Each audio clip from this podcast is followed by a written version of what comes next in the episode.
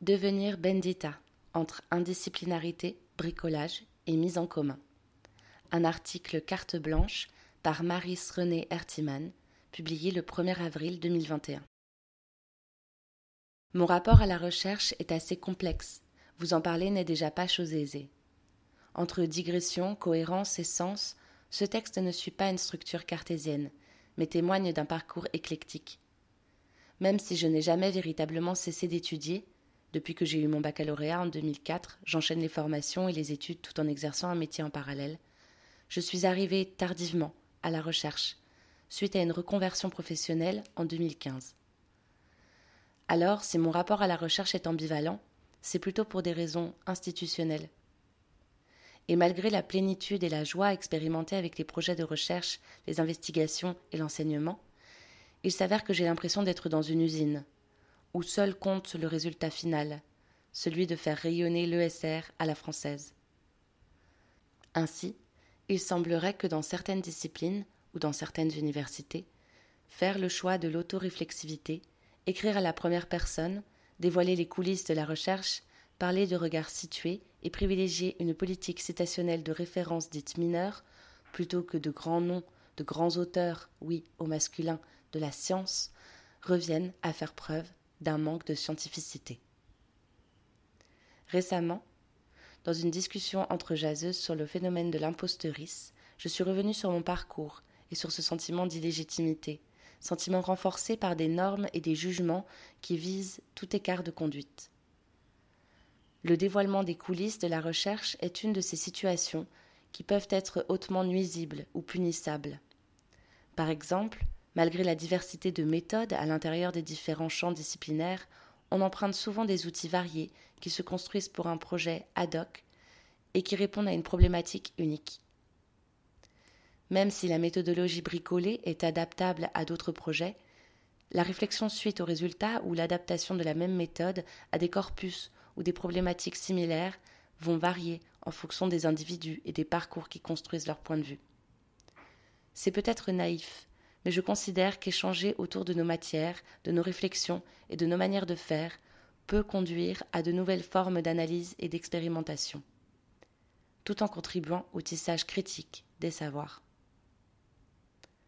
Pourtant, en dehors des événements scientifiques, débattre ou échanger sur sa recherche, son protocole, ses analyses, voire parler passionnément de ses résultats ou demander des conseils, peut être considéré comme risqué, notamment pour les jeunes chercheuses. Mathilde Laichelet l'avait justement pointé dans un article de 2020. Je cite En parler de manière informelle avec d'autres qui subissent les mêmes pressions devient alors associé à un sentiment de danger. Il faut dire pour montrer qu'on est active, mais ne pas trop en dire afin d'avoir pu montrer officiellement qu'on est la première sur ce champ. Dans l'état actuel des choses, arriver seule et en première semble en effet une condition sine qua non de la survie en milieu universitaire. Fin de la citation. Le profond sentiment de méfiance chez certains et certaines rend ainsi difficile, utopique, le projet d'une recherche véritablement collective, une recherche sociale. Alors, une question me semble essentielle dans tous les cas. Pourquoi faisons-nous de la recherche? Dans mon cas, c'est pour comprendre l'ordre social, tout en veillant à saisir la dimension agentive et la visée transformatrice de l'acquisition des connaissances abstraites et pratiques. En veillant à saisir cette praxis discursive et ces épistémologies, je me place donc dans une démarche expérientielle qui revendique la nécessité de la communication des savoirs. Comme en rébellion, car faire confiance ne devrait pas être un signe de naïveté, je parle ouvertement de ma recherche des pistes et des perspectives que je vois émerger, de mon tâtonnement, de mes bricolages méthodologiques et théoriques, de mes déboires et des joies éprouvées dans la vie scientifique et dans la recherche. Indiscipliné, mon rapprochement de l'approche indisciplinaire, qui ne veut pas dire dissipé, de Laurent Lotti, s'est fait ainsi naturellement car l'indisciplinarité est, je cite, utile pour la liberté, pour la découverte, pour la création, pour l'affirmation de valeurs qui dépassent largement les domaines de la recherche et de l'enseignement, à moins que recherche et enseignement ne soient conçus comme ce qui participe à une dimension culturelle fondamentale pour nos modes de vie en société. Je m'inspire donc constamment de cette approche qui me paraît libératrice.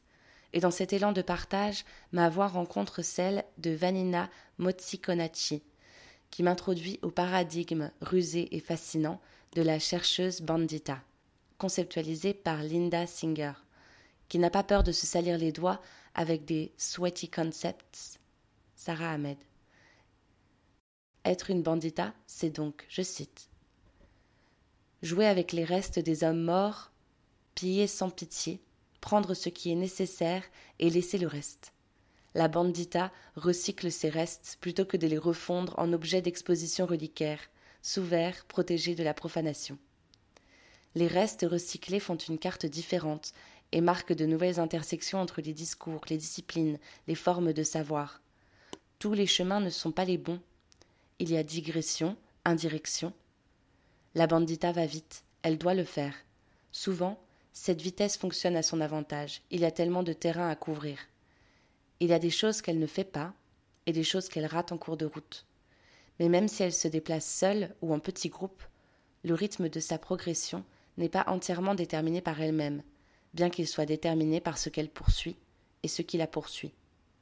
Les banditas prennent des risques, et malgré leur réputation bien méritée de bravoure et d'effronterie, elles ont aussi parfois peur.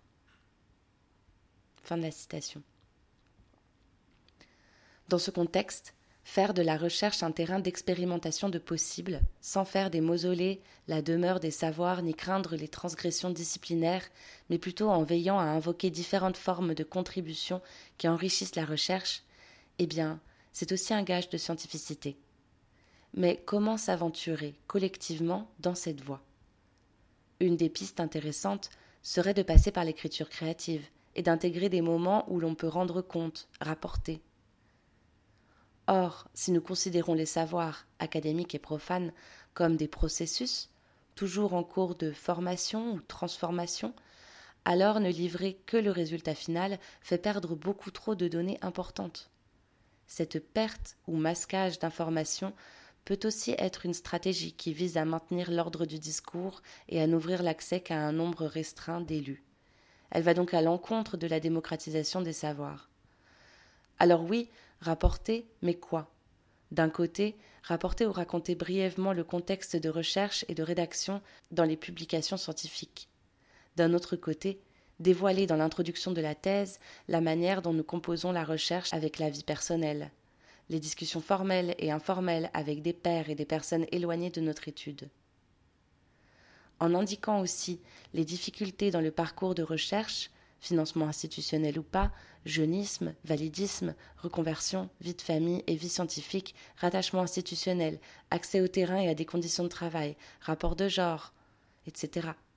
Il y a tellement d'éléments contribuant à la réflexion méthodologique et théorique qui ne sont pas d'ordre académique, que leur mise en lumière servirait aussi à prolonger le dialogue et le tissage des savoirs et des savoir-faire.